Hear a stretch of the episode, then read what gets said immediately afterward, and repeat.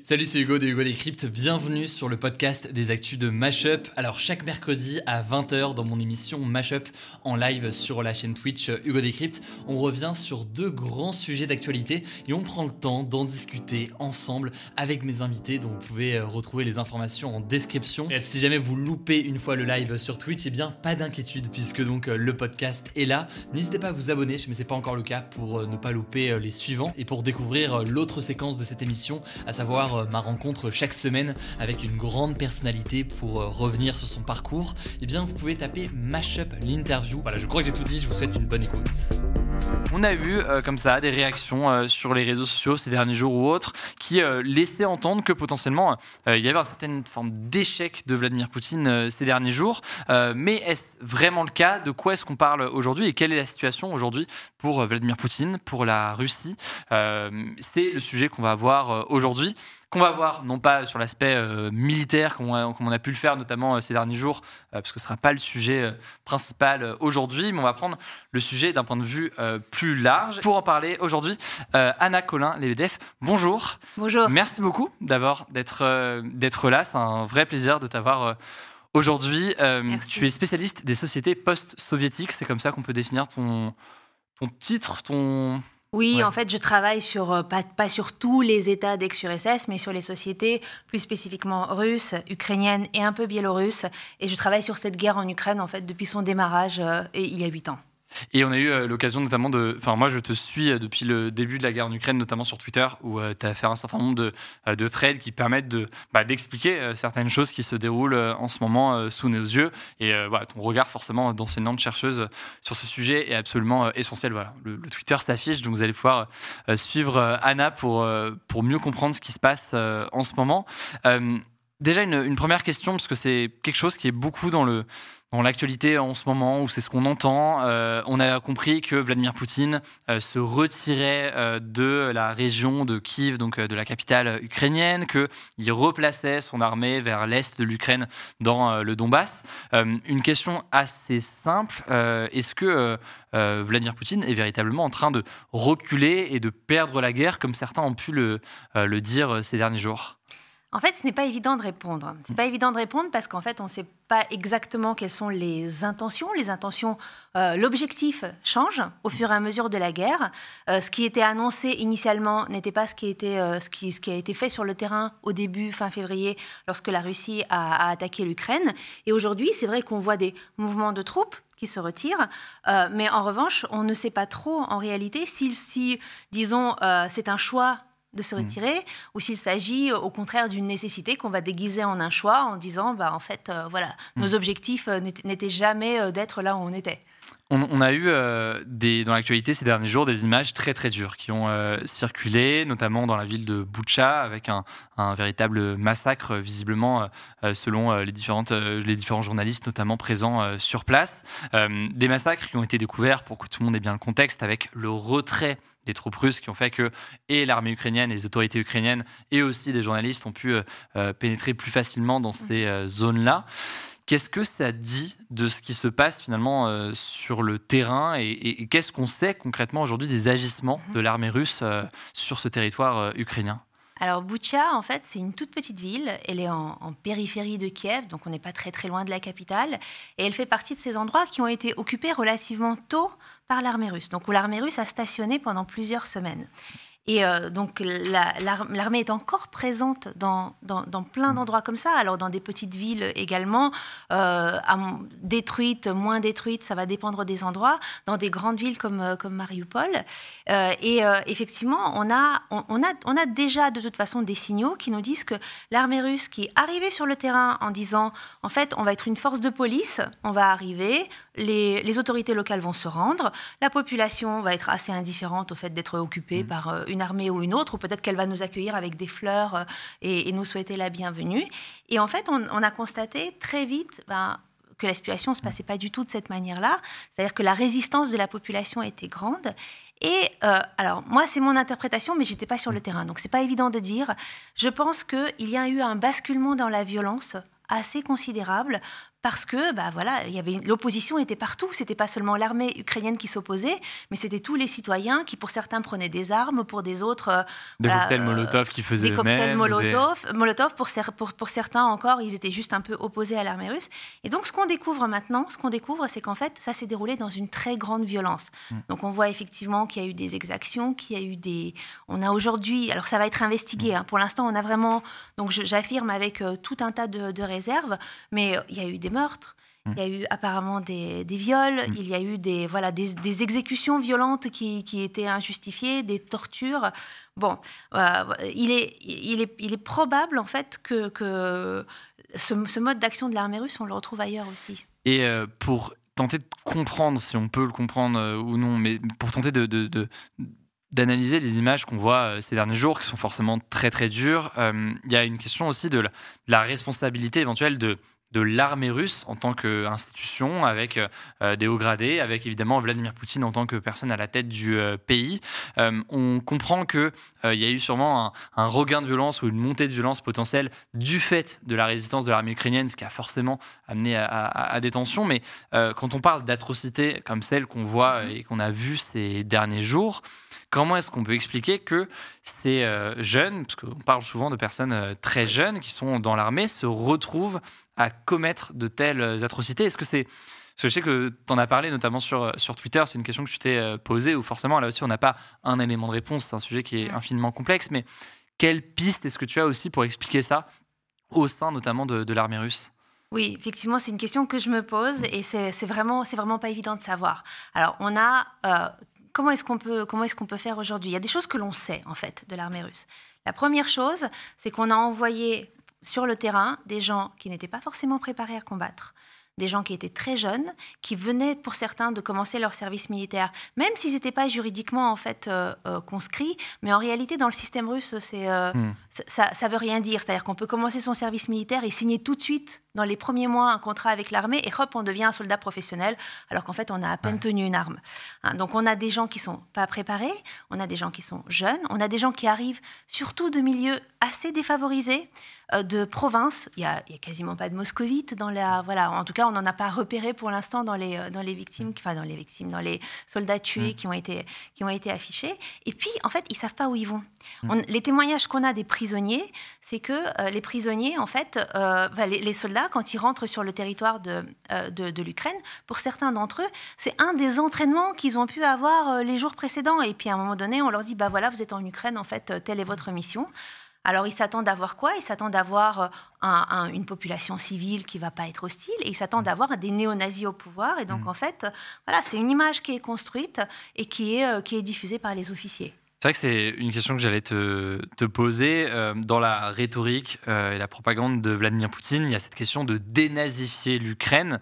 Est-ce que ça ne vient pas aussi accentuer forcément des tensions? Parce que euh, quelqu'un qui croit et qui adhère à 100% à cette propagande de Vladimir Poutine peut du coup penser que euh, en tant que euh, soldat de l'armée russe, eh bien, il fait face à un ennemi qui serait, qui serait tous des nazis et du coup peut-être que ça exacerbe aussi une certaine violence. C'est une des pistes aussi qui est oui, certainement. L'effet de la, de la, propagande est vraiment une, une piste importante. Mm. Et depuis 2014, on a ce discours qui est diffusé par les médias russes contrôlés par l'État en permanence. Et il faut se dire que la télé, par exemple, est tout entière contrôlée par l'État. Par Donc ceux qui euh, ont juste la télé allumée et qui s'informent via la télé ou via des sites euh, voilà, pro-gouvernementaux, eh bien ils n'entendent que ça. Et ils entendent quoi? Ils entendent euh, c'est des néo-nazis qui ont pris le pouvoir à Kiev, c'était un coup d'État, la population est oppressée, les gens ne peuvent plus parler russe, on a besoin de les secourir. Et puis ça monte, ça monte, ça monte. Et en fait, ça monte effectivement jusqu'à cette invasion.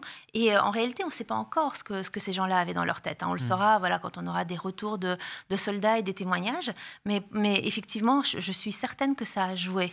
Et sur la connaissance de ces crimes-là, de ce qui a pu se passer euh, ces derniers jours à Boucha par exemple, on comprend bien que euh, ça a pu arriver dans d'autres villes aussi. Dans quelle mesure est-ce que la population russe est au courant de ces agissements? Parce que certes, il y a une censure, on l'a bien compris, de la télévision et des médias en général, et des manifestations aussi euh, dans la rue, mais on a cru comprendre aussi que euh, ben voilà, on a la population euh, de Moscou, par exemple, peut être en général davantage euh, connectée, davantage au courant. Il y a des techniques de VPN et tout, évidemment, qui permettent de parfois avoir accès à cette information. dans quelle mesure est-ce que la Russie, et enfin la population russe, est au courant aujourd'hui de ce qui a pu se passer dans ces. Euh, en général, d'ailleurs, plus largement, je dirais, de la, difficulté qu'a eu l'armée russe ces derniers jours? Alors, il y, a, deux questions dans cette question, mm. en fait. La première, c'est euh, c'est quoi l'accès des Russes à l'information mm. Et là, on a vraiment des très, très grosses divergences selon où on est. Effectivement, comme tu dis, Moscou, ceux qui cherchent de l'information la trouvent. Les grandes villes, ceux qui cherchent à avoir un VPN, les Hmm. Les téléchargements de VPN ont, explosé sur ces. en tête de l'App Store, il me euh, semble, enfin de, de, différentes applications. Euh. Et bien évidemment. Alors beaucoup étaient déjà équipés avant, hein, parce que c'est pas c'est pas le début des, des, blocages. Donc dans, à Moscou et dans quelques grandes villes, aucun problème.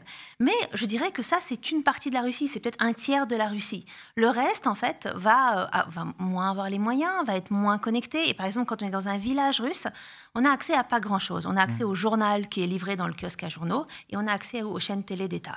Et donc, dans ce cas-là, effectivement, on va avoir une image complètement déformée de la réalité. Mmh. Et par exemple, au début, eh bien, qu'est-ce que, qu'est-ce que les Russes, ces Russes-là vont savoir? Eh bien, ils, vont, ils vont dire, on va leur dire, bah, l'armée est rentrée dans le pays pour mener une opération humanitaire de secours aux populations civiles pour les libérer des néo-nazis. Mmh. Et donc, regardez, on va leur monter des images de distribution de colis euh, humanitaires. Alors, effectivement, depuis quelque temps, ça a changé. On leur montre la guerre. On leur montre véritablement la guerre, mais en disant que c'est pas que les Russes défendent la population et qu'ils se défendent et que c'est les Ukrainiens qui attaquent. Et pour ce qui est des massacres, par exemple, de Boucha, eh bien, l'image des médias, euh, véhiculée par les médias d'État, c'est ceci est une mise en scène. Et donc, ils vont euh, décoder la mise en scène, chercher euh, mmh. le moment où le, cadavre semble avoir bougé sa main, voilà, des, choses comme ça. Et quand on n'est pas un, quand on n'est pas un professionnel de l'OSINT, par exemple, hein, de, l'investigation open source, on est on, se laisse, on se laisse complètement euh, absorber par ça. Et en termes euh, d'opinion euh, aujourd'hui, est-ce qu'on a des études qui existent, des études fiables qui peuvent exister sur l'état de l'opinion publique russe concernant cette guerre en Ukraine et qu'est-ce qu'elles qu'est-ce qu'elles disent, ces études éventuelles? Alors déjà, on ne fait pas d'études d'opinion publique en temps de guerre. Ce qu'on mesure quand on fait une enquête d'opinion publique en temps de guerre, c'est une fièvre. Hein, mm. c'est pas une voilà, c'est pas une opinion parce que aucune réaction n'est naturelle, euh, voilà. Euh, euh, et, je dirais qu'en plus en Russie, ce qu'on constate, c'est que quand on vient aux gens poser la question qu'est-ce que vous pensez des opérations armées, eh bien votre réponse tombe sous le coup d'une loi, une loi qui réprime par de la prison en fait toute critique de, euh, de l'action de l'armée russe euh, sur le terrain. Donc en fait, avant de vous répondre non, je suis pas trop d'accord avec, avec, avec la guerre, euh, l'interviewé va, va se poser dix fois la question. Ce qu'on constate en fait, c'est une très grande augmentation du taux de refus de réponse. C'est-à-dire, mmh. on vient vous voir pour une enquête d'opinion publique, on vous dit, on a des questions à vous poser, et puis le moment où arrive la question sur la guerre, l'interviewé dit, on arrête ça, on n'en mmh. parle plus. Donc c'est pas un refus, c'est pas un rejet, mmh. mais je pense que on a beaucoup de Russes vont répondre oui sincèrement parce qu'ils sont dans ce dans ce schéma qui a été transmis par les médias, mais je pense qu'ils sont nombreux aussi à se dire c'est pas le moment d'avoir une opinion. Concernant Vladimir Poutine, euh, on comprend, enfin on a entendu ces derniers jours euh, avec évidemment là aussi toujours des des, informations euh, à prendre avec des, pincettes, mais qui perdait le soutien de certains de ses proches sur la guerre, en tout cas euh, euh, en Ukraine. on entend aussi que certains n'oseraient pas lui dire en réalité la, admettre, disons, des erreurs, et ce d'ailleurs avant même le début de la guerre, ou ce qui aurait peut-être amené à des prises de décision et une mmh. forme de confiance démesurée par rapport à la réalité de l'opinion publique ukrainienne avant la guerre et, mmh et, la façon dont tout ça a été, vu. Est-ce que là aussi on a des échos là-dessus sur l'entourage de Vladimir Poutine, sur euh, euh, cette fragilité ou non euh, dans l'entourage de Vladimir Poutine? Oui, on a des échos. Et c'est dommage qu'on ait uniquement des échos. C'est-à-dire qu'on est amené vraiment à faire euh, des espèces de déchiffrage à partir de micro-indices, de témoignages euh, glanés en secret de manière anonyme. Donc euh, voilà, là, ça fait quelque chose de flou. ça fait quelque chose de, très, très flou. Alors, ce qu'on peut dire, c'est qu'on a quelque chose qui, apparaît vraiment au début de la, de la guerre, donc il y, a, il y, a, un peu plus d'un mois, où on constate que Poutine est mal informé, d'une part. Mm. Donc ça, je pense que c'est les faits qui le, qui le montrent. Hein. Il ne s'attendait pas euh, exactement à ce qui lui est arrivé sur le terrain. Et le, la hargne qui a suivi a été grande. Mm. On parle de pas mal de répression en fait, dans les cercles proches du pouvoir. Et on constate aussi que même dans les cercles du pouvoir, il y avait plein de gens qui n'étaient pas informés. Et il y avait plein de gens qui n'étaient pas d'accord. Alors, un mois plus tard, où est-ce qu'on en est? Un mois plus tard, il y a des gens qui sont partis. Mm. Pas dans le premier cercle, mais je dirais dans le, dans le deuxième, hein. pas, pas les, les, proches des proches. Mm. Et puis, il y a aussi ceux, je pense qu'il y a ceux qui se posent des questions, ceux qui cherchent des plans B, C, des manières d'influencer la situation, mais sans prendre la parole. Et puis, il y a ceux qui, se disent, bon, bah, de toute façon, c'est fichu, on Mm. est fichu, et donc on va se solidariser complètement autour de Poutine parce qu'on n'a pas d'autre solution. On est blacklisté à tout jamais euh, à l'international. Nos villas qu'on a fait construire ici et là, on peut les oublier, et donc euh, il n'y a plus qu'à. Il n'y a plus qu'à essayer d'aller jusqu'à la victoire. Mais ça va bouger, Ouais. ça va bouger aussi. On a entendu aussi ces derniers euh, jours, depuis le début de la guerre, que euh, la, la, cette motivation à aller envahir l'Ukraine était portée évidemment par en partie cette propagande qu'on évoque euh, de Vladimir Poutine, mais par plus largement le sentiment d'un déclassement de euh, la Russie euh, ces dernières années à l'échelle du monde et euh, une forme de d'envie de retour à une grande Russie, soit similaire à celle de l'époque de l'URSS, avec cette forme de, de- de grandeur qu'ils auraient, selon certains, perdu avec une forme de conversion au capitalisme, etc. etc. C'est quelque chose qui est, qui est, sur lequel s'appuie aussi Vladimir Poutine, selon toi, ce, ce sorte de, de- mythe ou non d'ailleurs, mais d'une Russie grande qu'on pourrait retrouver? Je pense qu'il essaie de s'appuyer là-dessus Mm. Et de jouer notamment sur un traumatisme en interne qui est le traumatisme des années 90. Donc les Mm. années 90, c'est quand l'Union soviétique s'effondre et, et, euh, vu d'Occi- vu d'Occident, vu de chez nous, l'Union soviétique qui s'effondre, c'est plutôt une bonne nouvelle. On est, euh, c'est la fin de la guerre froide, c'est la victoire de la démocratie. Et en fait, concrètement sur le terrain, les Russes vont le vivre comme une catastrophe parce Mm. qu'ils vont perdre la prévisibilité du lendemain, ils vont perdre euh, la société non corrompue dans laquelle ils étaient, leur emploi, leurs revenus, les services sociaux, la possibilité de faire des études, de se faire soigner, d'avoir une retraite, ils vont perdre tout ça. Et, euh, et, euh, la criminalité va augmenter dans la société et on aura l'impression qu'en fait, bah, l'Ouest, c'est ça. Mhm. La démocratie, c'est ça, c'est juste des gens hyper riches qui se, qui se chamaillent entre eux et qui se partagent le pouvoir. L'économie de marché, bah, c'est des, des mafieux qui tirent partout dans les rues. Et donc voilà, ça, ça va être un épisode très traumatisant. Mhm. Mais en même temps, en même temps, les Russes ne sont pas du tout, à mon sens, prêts à renoncer à quelque chose qui a été très important pour eux dans toutes les, les- les- les- les- allez, au moins les, les 15 premières années du, du régime de Poutine. Mm. C'est le- le- l'augmentation du niveau de vie et des conditions matérielles. La possibilité de voyager, de consommer, de mettre un peu d'argent de côté, de penser, euh, voilà, de penser à un avenir, de- euh, des choses vraiment matérielles plus qu'en termes de valeur. Mhm. Et puis l'ouverture du pays. hein. Les Russes ont vécu pendant 70 ans à l'époque soviétique dans un pays fermé, on ne pouvait pas aller à l'étranger, et là tout d'un coup le monde s'ouvre. Et Vladimir Poutine leur referme le monde. hein.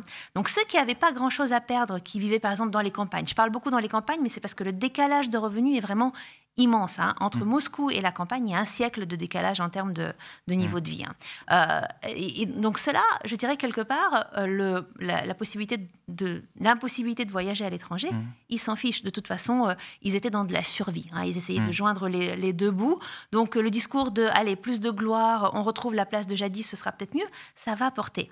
Mais ceux, par contre, qui ont, bah, qui ont bénéficié du régime, qui étaient urbains, intégrés, éduqués, qui se voyaient dans un monde où ils pouvaient voyager, un monde ouvert, un monde où ils avaient accès à tous les sites Internet, un monde où ils avaient Netflix. Alors, c'est pas grand monde dans la, Hmm. dans la, dans la population russe, mais je dirais que ceux-là, ils ont vraiment la sensation qu'ils ont perdu, les- pour, pour cela, les bases de leur soutien au régime de Poutine qui leur apportait tout ça sont perdues. hein. Ouais. Donc, ça peut ne pas marcher.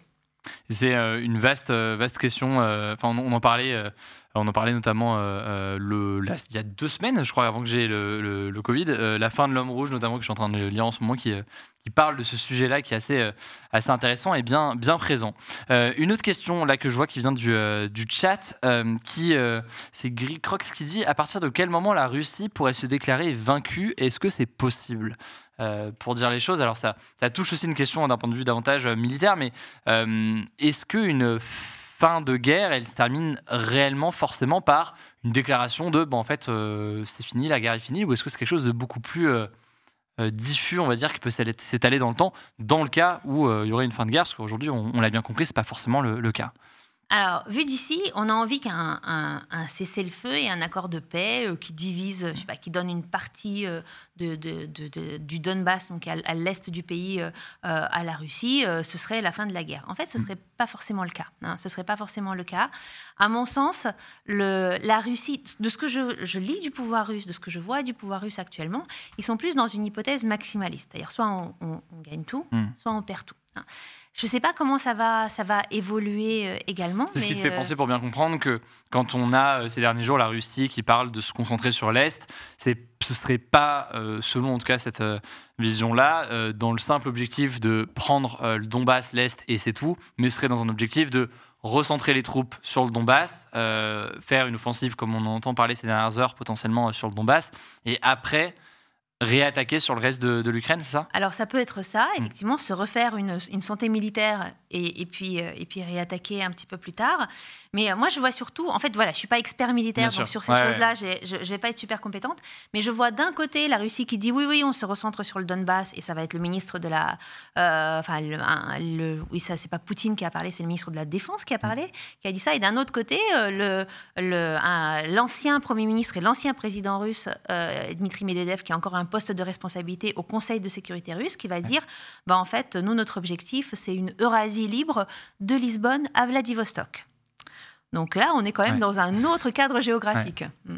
Euh, et, ce qui fait comprendre aussi que dans tous les cas, euh, cette guerre est partie pour euh, durer. Et contrairement à ce que on a pu ressentir éventuellement ces, derniers jours en se disant, bah, entre guillemets, c'est bon dans le sens où il y a un retrait des troupes russes d'un certain nombre de, de, régions et notamment de, de, Kiev, la, la, la capitale au final, le, tout ça pourrait continuer dans les, dans les prochains jours. Merci beaucoup, Anna, pour, euh, pour ton temps aujourd'hui. C'est assez frustrant parce qu'il y, a des centaines de questions que je voudrais te, te poser. C'était vraiment, euh, vraiment très, très intéressant. Mais on a eu, je pense, déjà des éléments de réponse sur pas mal de, pas mal de sujets différents. Et donc, j'invite une nouvelle fois ceux qui sont, qui sont voilà, intéressés à, à, voir sur, sur Twitter, à pouvoir te suivre parce que c'est.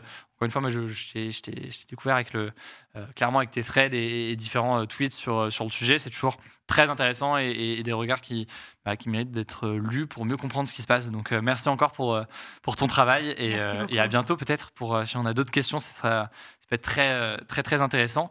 merci pour ton temps aujourd'hui. Voilà, j'espère que cet échange vous a intéressé. En description, je vous mets des petits liens pour en savoir plus et pour découvrir donc mon format d'interview dans le cadre de cette émission Mashup, interview de personnalités, qui soient sportives, journalistes ou encore artistes. Eh bien, vous pouvez taper Mashup l'interview directement sur votre application de podcast. Écoutez, prenez soin de vous et on se dit à très vite.